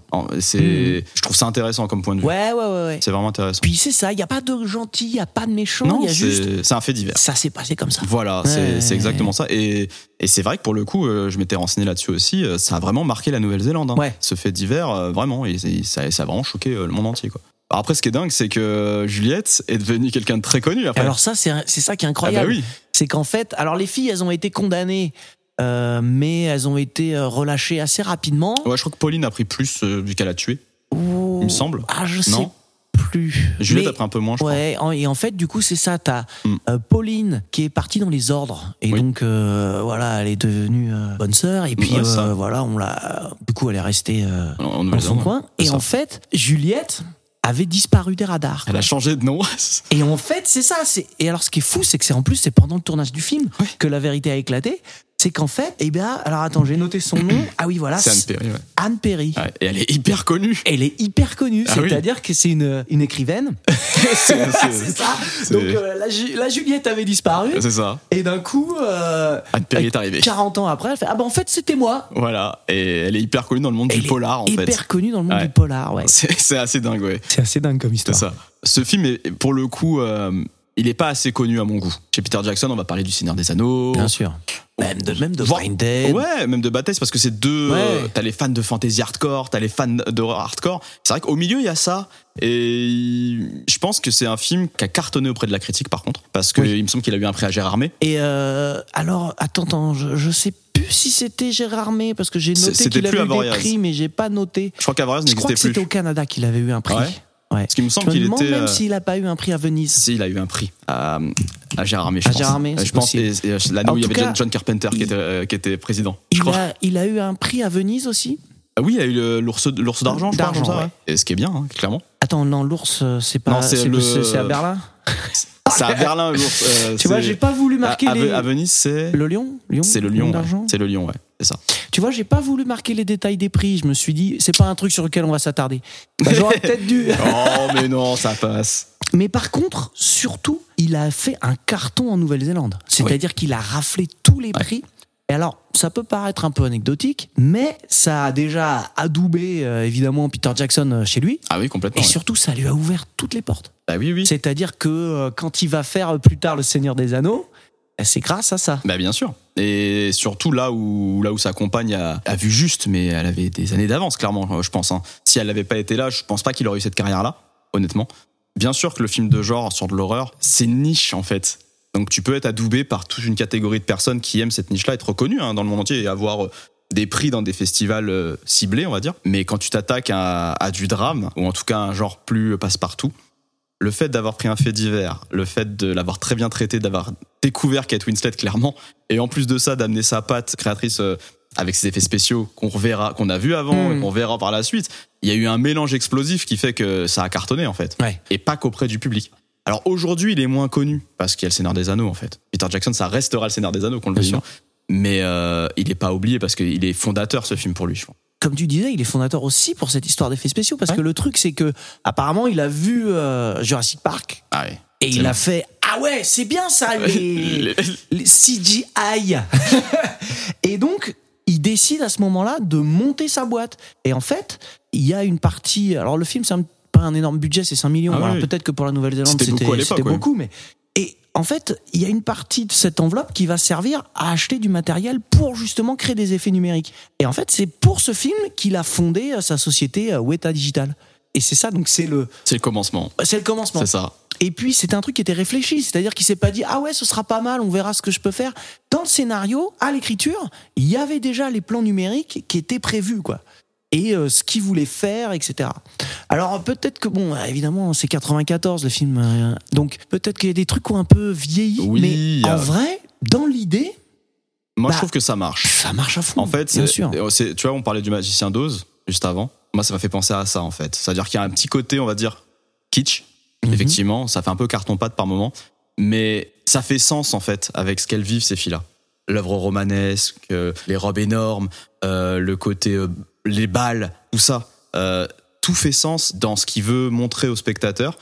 Et du coup, on en oublie vite le côté carton-pâte. À un moment donné, il y a une scène où il découpe un truc. euh, Mmh, un mec en deux là, ouais. voilà, et même, ça le fait aussi avec un paysage, il me semble, à un moment donné, où ça découpe, et on entre dans quelque chose d'autre. Ouais. Si c'était quelque chose euh, de trop, tu sais, trop chiadé, un peu ce qu'on peut faire avec un PC aujourd'hui, je suis pas sûr que ça, avait, ça aurait cet effet-là. Là, il y a vraiment un côté euh, carton-pâte qu'on déchire pour rentrer dans quelque chose d'autre. Mmh. C'est futé, quoi. C'est hyper futé, et je pense que ce film-là, aujourd'hui, n'aurait peut-être pas le même impact visuel, en fait. Ça serait peut-être trop propre. Voilà. Ah, peut-être. Je pense que ce côté euh, donne du cachet à ce film en fait. Voilà. Après, je peux comprendre que, que personne qui a 15-16 ans aujourd'hui qui regarde ce film se dise euh, c'est pas très joli joli quoi. Ouais. Alors, clairement, je peux l'entendre. En, hein. en vrai, t'as quelques plans qui Ouais. vraiment euh, sautent aux yeux un Oui. petit peu en se disant ah ouais c'est un peu cheap. Ouais. En vrai, il y en a d'autres qu'on Ah, Il y en a d'autres qui, qui et sont très bien. et puis comme tu dis, c'est dans l'esprit du film ça. complètement et ça passe. Tu fais ah ouais c'est un peu moche mais ouais c'est marrant. Bah, voilà, non, mais c'est son esprit à lui Mm. aussi. C'est il, il y a, il y a un peu d'humour hein, dans le film. hein. Il Ouais, y a inclus sûr. son humour qu'on voit dans ses films passés. Mm. Comme quand on voit Brain Dead, bien évidemment qu'il y a des trucs un peu laids dans le film aussi, mais c'est son univers. Donc ça marche.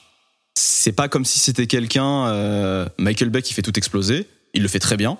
Bah, si un jour il le fait mal euh, ou ça fait un peu cheap, on va le remarquer très vite. Ouais. Bah lui c'est pareil. voilà. Si à l'époque il a commencé comme ça et que c'était son univers et d'un coup paf, il y avait un truc hyper lisse, hyper propre, on se dit tiens c'est bon, c'est bizarre. ça colle pas trop avec lui.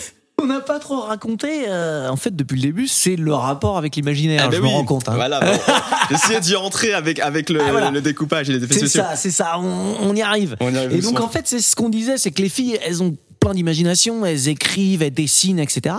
Et donc elles s'inventent des histoires. Et notamment, elles ont, euh, on l'a dit tout à l'heure, elles ont leurs idoles. c'est ça. et elles s'inventent toute une histoire euh, où elles-mêmes, elles jouent des rôles euh, dans ce truc-là. Comme et dans que- un conte. C'est ça.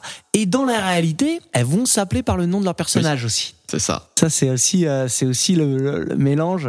Et elles ont euh, ce qu'elles appellent le, le Force World, le quatrième monde, qui est en fait une espèce de paradis où euh, bah, tous leurs personnages, tout et elles et tous les gens qu'elles jugent extraordinaires se retrouvent là-dedans, quoi.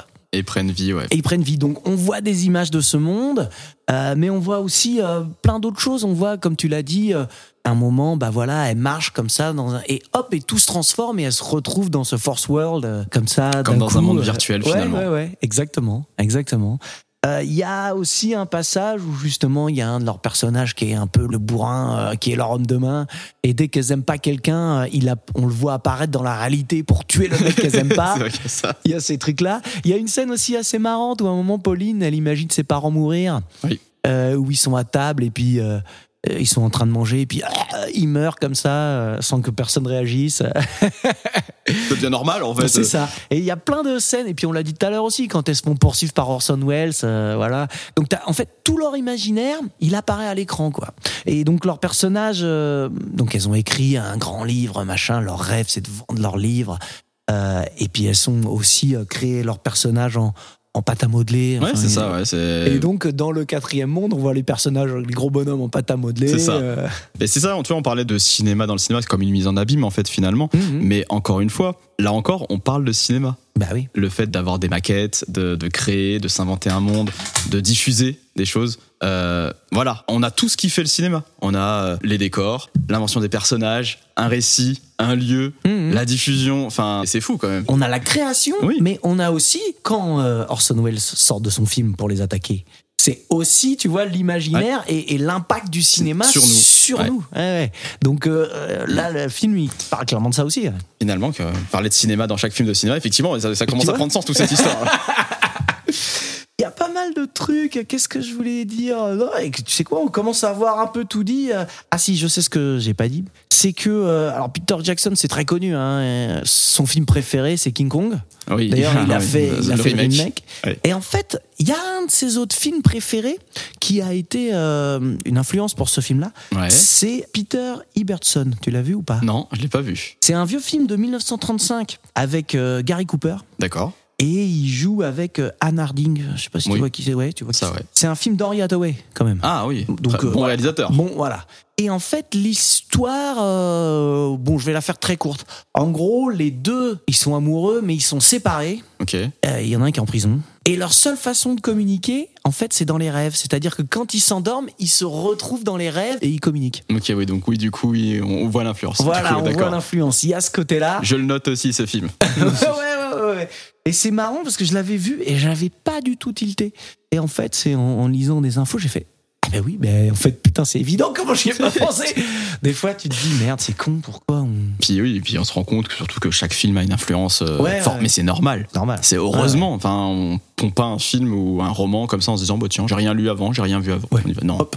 on Voilà. est forcément influencé par quelque chose. Ah bien sûr. Et c'est ça qui est bien, c'est aussi un bel hommage. Un Mhm. sens. C'est un bel hommage à ce qu'a nourri la personne, enfin ce qui a pu nourrir la personne en tant qu'artiste euh, et qui a pu ensuite, avec sa force créatrice à soi, de nous le rebalancer, quoi. Ouais, bien sûr. Ouais. Écoute, euh, bon, c'est pareil, hein, on peut parler des heures et des heures. Est-ce que t'as un petit truc à rajouter en particulier euh, ou est-ce que non, tu je pense qu'on a fait le tour parce qu'on a parlé des différentes choses qu'on pouvait retrouver. euh, pourquoi le rêve, pourquoi l'imaginaire, pourquoi les fantasmes, etc. Chaque film qui traitera de ça va le traiter de manière différente, euh, selon un genre différent en plus pour certains, mais aussi euh, va faire entrer, euh, disons, le, le côté imaginaire, pas forcément par la même porte. Là, on parlait, c'est le- les problèmes de société. On parlait de Shutter Island tout à l'heure, c'est avec le domaine médical. Euh, Paprika, ça va être avec plus de la science-fiction, avec euh, le rêve en l'état et aussi bah, la société, qu'est-ce qu'elle pourrait en faire de cette machine. Voilà, c'est ça qui est intéressant. C'est ce film-là montre encore autre chose. Pour le coup, ouais, c'était bien vu. Mhm. D'utiliser en plus un fait divers pour ça. Et euh, c'est vrai que c'est un truc qu'on n'a pas dit, mais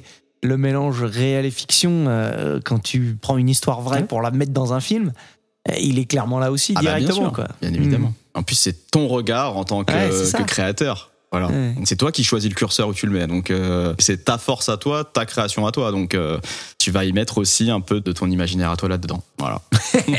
Bon, allez, passons au tranchage. Allez. C'est la nature du métier. Le point de conversation, c'est un ultimatum. Nous devons faire des choix. Ça va trancher, chérie. Alors donc on en arrive au moment du choix. Et je rappelle que le principe de ce choix, c'est de se demander lequel de ces deux films tu recommanderais à un pote qui te dirait qu'est-ce que tu me conseilles comme film qui mélange imaginaire et réel? Ça va être compliqué. Ça va être compliqué. Parce que ça va, on va, on va- on va se- on va- moi, je vais me poser la question à qui je le montre en fait. À- c'est pas, c'est pas pour les mêmes publics. C'est aussi souvent le problème du, de cette question. Je rappelle aussi, hein, je me permets qu'on a 20 points Oui. et que euh, il faut répartir les 20 points sur les deux films. Euh, donc si on pense qu'ils se valent, on met 10 à chacun, sinon 11, 9, 12, 8, etc., etc. On fait la somme et on voit qui est le grand vainqueur. Ça marche. Ça marche? Ouais, ça marche. Tu veux commencer un petit peu à débattre, à, Pourquoi dire ce que t'en penses? J'ai l'impression que t'allais te lancer. là. Euh, Pourquoi pas? Euh, Effectivement, déjà, on va avoir un souci déjà, parce qu'entre ceux qui considèrent que les films d'animation sont pour les enfants, euh, etc., il y en a qui aiment pas du tout ça. Donc du coup, ça va être très compliqué de filer à quelqu'un qui n'aime pas ça. Et en même temps, ça peut être une porte d'entrée sur le film Ben, d'animation. moi, c'est ce que j'allais te dire. Bah oui, maintenant, c'est pas le plus abordable de Satoshi Kon, je trouve, Paprika. Je pense que quelqu'un qui, on va dire, vraiment n'aime pas du tout les films d'animation, je sais pas si je lui balance ça en premier. Après, si c'est quelqu'un par contre qui aime énormément le cinéma, pourquoi pas? C'est ça en fait. Si c'est quelqu'un qui juste qui regarde un film de temps en temps mais qui est pas fan de films d'animation, non, ça va être compliqué de lui proposer ça pour une soirée quand même. hein. Je pense qu'il y a moyen qu'il le prenne très mal. Donc, euh, mais quelqu'un qui aime le cinéma et mais vraiment, s'il a jamais vu de film d'animation, pourquoi pas? Ça peut être une super belle porte d'entrée. C'est bourré de réflexion. C'est voilà, on l'a dit tout à l'heure. Le spectre du rêve est fantastique dedans. C'est c'est peut-être l'un des plus beaux que j'ai pu voir là-dessus. Donc pourquoi pas? Maintenant, euh, dans les deux cas, les deux films, tu les montres pas à des enfants. Donc ça- bah ouais, c'est ça qui est bien Non. déjà. Ça élimine Mm. un public déjà. Tu il nous reste les adultes. Donc du coup, c'est compliqué. Je partirais bien sur un 10-10 au dé- parce que les deux sont à la fois si proches et si différents. c'est, le, le rêve est bien exploité. Euh, je trouve que le côté euh, scientifique euh, du côté de Paprika va devoir se battre face à un côté plus fantastique Mhm. du côté de Jackson. Je trouve qu'en tout cas celui de Peter Jackson est plus dans l'univers du conte. Complètement. Voilà. On est Ouais. dans du merveilleux et j'ai l'impression que c'est un film qui pourrait plaire davantage. Alors peut-être pas à une génération actuelle, mais si on doit mélanger vraiment toutes les générations, je pense que c'est un film qui peut plaire davantage que Paprika. Après, euh, je peux me tromper, mais ouais, non, un 10-10, ça me paraît bien. C'est difficile de les départager, franchement. J'ai pas envie de prendre. Enfin, hmm, c'est difficile de les départager. Honnêtement, de me dire euh, l'un plus que l'autre pour une soirée à conseiller en disant ouais, je trouve que ça passera mieux ça sera meilleur. C'est compliqué. Après, euh, si on part du principe que les gens préfèrent de manière générale les live action, ce sera forcément plus euh, créature céleste, quoi. Ben, écoute, moi, alors ça va peut-être paraître un peu bizarre ce que je vais dire parce que tout à l'heure j'ai un peu fait une éloge du film d'animation, mais je suis pas un grand fan de films d'animation. je sais pas pourquoi j'ai énormément de mal à rentrer dans les films en général, les films d'animation. Euh, je sais pas pourquoi, mais tu vois justement, euh, en fait, je dirais pas que c'est un film d'animation compliqué, Paprika, je dirais que c'est un film qui peut être un peu déroutant Oui, parce que il t'emmène euh, à droite, mais en fait t'es à gauche. euh, c'est le bordel, ça s'enchaîne, ça va vite. c'est ça. T'as des visions auxquelles tu t'attendais pas. Il est what the fuck en fait, Il est- voilà. Il y, ça. a, il y a un côté what the Ouais, fuck voilà. effectivement qui va, qui peut troubler. Oui, Mais justement, tu vois, moi j'ai envie de dire si il y a un mec qui me fait ouais euh, les films d'animation c'est toujours que pour les gamins j'aime Ouais. pas ça machin. Qui a ce raisonnement là tu fais mais attends mec moi je- moi, je te montre deux trois films tu vas voir si c'est pour les gamins et, tu vois. Et je trouve que Paprika alors t'as raison il est peut-être un peu extrême. Oui. mais c'est quand même un film qui euh, démonte complètement cette théorie là Et tu vois, on parlait de films d'animation pour adultes, tu vois, si vraiment je dois montrer un film d'animation, qui soit pas what the fuck, et qui soit abordable pour quelqu'un qui dit voilà, je veux démarrer le film d'animation, bah j'irai sur le tombeau des Lucioles pour lui montrer en premier. Celui-ci est quand même beaucoup plus perché. J'aurais peur de, de, de, de perdre la personne en me disant plus jamais je regarderai, tu vois. Ouais, mais tu vois, ce qui est aussi cool en vrai dans l'animattion, Hmm. C'est que tu peux faire des choses Que tu ne fais pas avec le que live. tu ne fais Ah, pas avec le live. je suis tout à fait d'accord. Ou Mais- alors pas au même budget, quoi. mais je suis- Euh, J'en suis convaincu, j'adore Mm. les films d'animation. mais... mais tu vois, y a, je pense qu'il y a une scène là, notamment euh, dans Paprika, je vais pas trop en dévoiler, mais où t'as un personnage qui met sa main sous la peau d'un autre. oui, là. ah oui, celle-ci, ouais. Tu vois, ce truc-là en live fin, action. Ouais. Ça serait pas. Bah, 6, je pense que c'est possible. mais bah ouais, mais ça serait compliqué quand même. Hein. Si tu fais ça, c'est, le budget du film, il monte à une vitesse folle aussi. hein. Ah oui, bah bien sûr. là, Ah ben oui. Tu reprends un million, quoi, mais après, C'est pas non plus simple hein, en animation. mais- Non, bah non, non. Ça coûte très cher aussi. Hein, Ah ouais. euh, mais euh, pour le coup, c'est pas forcément le premier film d'animation que j'irais montrer à quelqu'un qui en a jamais vu, en tout cas. Mais par contre, pour quelqu'un qui aime les films, on va dire un peu euh, dans ce genre-là en live action, oui, complètement, je leur montrerai ça. Ça, ça c'est sûr et certain. Et les gens aimeront. Je veux dire là, ils feront pas la différence entre le film d'animation et le film live. S'ils aiment cette thématique-là, s'ils aiment ce genre de réalisation, ça va matcher, c'est sûr. Mais euh, c'est pour ça que je te dis un 10-10 parce que les deux ont des énormes qualités en fait, Mhm. Euh, mais complètement différents. Après, euh, je pense honnêtement que Créature Céleste peut plaire davantage, peut réunir davantage, on va dire. Je pense que effectivement, dans les choses qui penchent en, en phase, en, en phaseur, dans les choses qui pèsent en faveur, j'ai bien dit là. Ouais. merci. en faveur de Créature Céleste, il y a évidemment le fait qu'il est sans doute plus Il est accessible en fait. accessible, Ouais, c'est le mot, ouais, ouais. Et euh, je pense que ce qui peut être intéressant aussi, c'est de dire aux gens qui voudraient le voir. euh, mais attends, je vais te montrer un autre Peter Jackson. Parce que Peter Jackson, tout le monde le connaît. Les. Seigneurs des Anneaux, tout le monde connaît, quoi.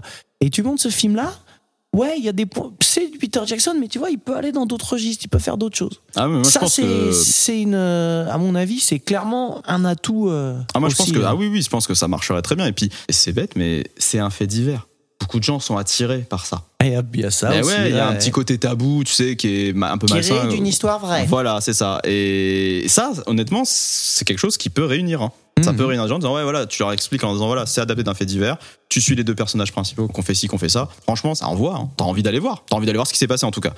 Paprika, si tu commences à dire, voilà, alors voilà, on est dans un truc où il y a eu un vol. alors, ouais. Ça va, Non, ça, va dans des rêves. Il y a un truc qui a été volé. Il y a des grenouilles qui font des trucs. On va dire, bon, ça a l'air chelou. hein. Donc, euh, non, c'est c'est moins accessible, voilà. Mais par contre, c'est à voir, dans tous les cas. Parce que. Ouais. euh, il y a une année, euh, je crois que c'est le Max Linder qui avait fait une, une nuit euh, ciné euh, Satoshi Kon.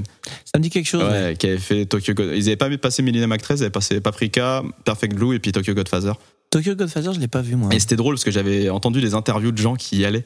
Et bon, qu'il y avait un gars du ciné qui disait bah, Vous connaissez ce réalisateur Il fait ah non, pas du tout. On a juste vu quelques bribes, on en a pas entendu parler. Bref, la moitié c'était ça. hein. Il y avait une moitié qui l'aimait et qui connaissait, d'autres non. Ils sont sortis de trucs, ils interrogeaient les mêmes personnes et ils me disaient euh, Waouh. C'était exceptionnel. euh, il faut que ce gars-là soit connu parce qu'en fait, on connaît beaucoup de réalisateurs euh, de films d'animation japonais, mais alors lui, c'est vrai qu'il est pas mis sur le devant de la scène, quoi. Parce que c'est complètement différent ce qu'il fait. Et euh, alors, on, on l'a dit tout à l'heure, là, Nolan lui a piqué des trucs hein, pour Ince- Inception. Mm. Et, pff, Inception. Inception, j'arrive plus à parler là. C'est la fin du podcast, C'est- hein, on, c'est- arrive dur. Euh, mais euh, celui qui a le plus piqué à Satoshi Kon, c'est Aronofsky. Ah, Il y a plein de scènes qui sont reprises euh, au plan par plan euh, dans ces films. C'est un peu flippant. le- la scène de la baignoire, euh, elle vient de Perfect Blue là. Ouais. Euh, dans Black Swan, Black il y a Swan. aussi des trucs qui repiquent Ah bah. Black Swan, oui, bah sur Perfect Blue aussi. hein. Ouais, ouais. C'est c'est dans ce film-là aussi, qui récupère, quand on voit dans Perfect Blue, l'héroïne euh, découvre vraiment le monde des idoles, et, alors qu'elle se bat pour finalement en faire- partie de ce truc-là, euh, et où là, elle accède au Graal et elle en fait partie, elle découvre le, le côté sombre en fait, un peu comme dans Black Swan, où pour devenir une étoile, bah voilà, on se bat pour ça, et derrière, euh, bah tu découvres tout l'envers du décor, tu dis, là, mais c'est horrible en fait finalement. Et ça, oui, effectivement, c'est des choses qui ont été prises.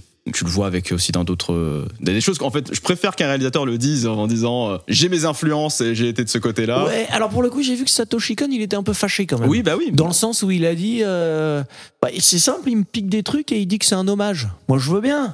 Mais parle-en Mais- avant, quoi. ouais, voilà. Bah, c'est ça. C'est un peu comme, euh, Ouais. comme le Roi Lion avec le Roi Léo euh, Ah de ouais. chez Disney. hein. Bon, là, c'est. oh, on, a, on a même pas changé le nom, le titre. hein. C'est. Bon.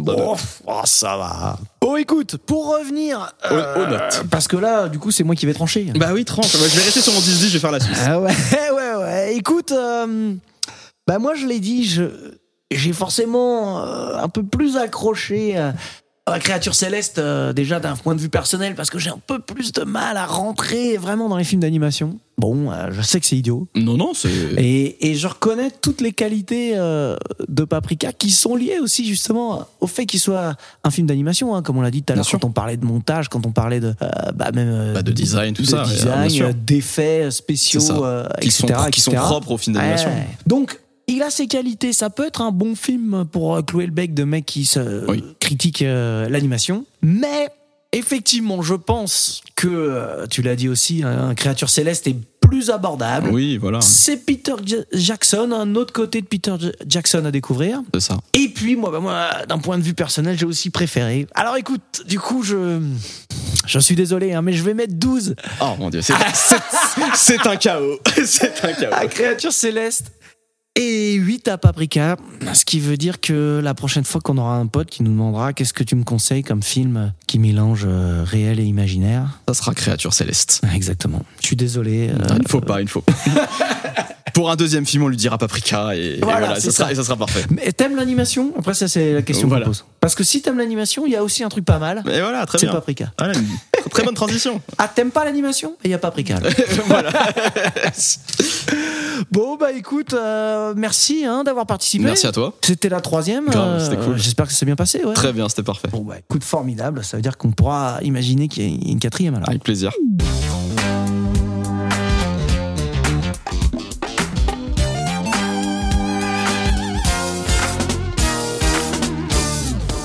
Bon, excusez-moi.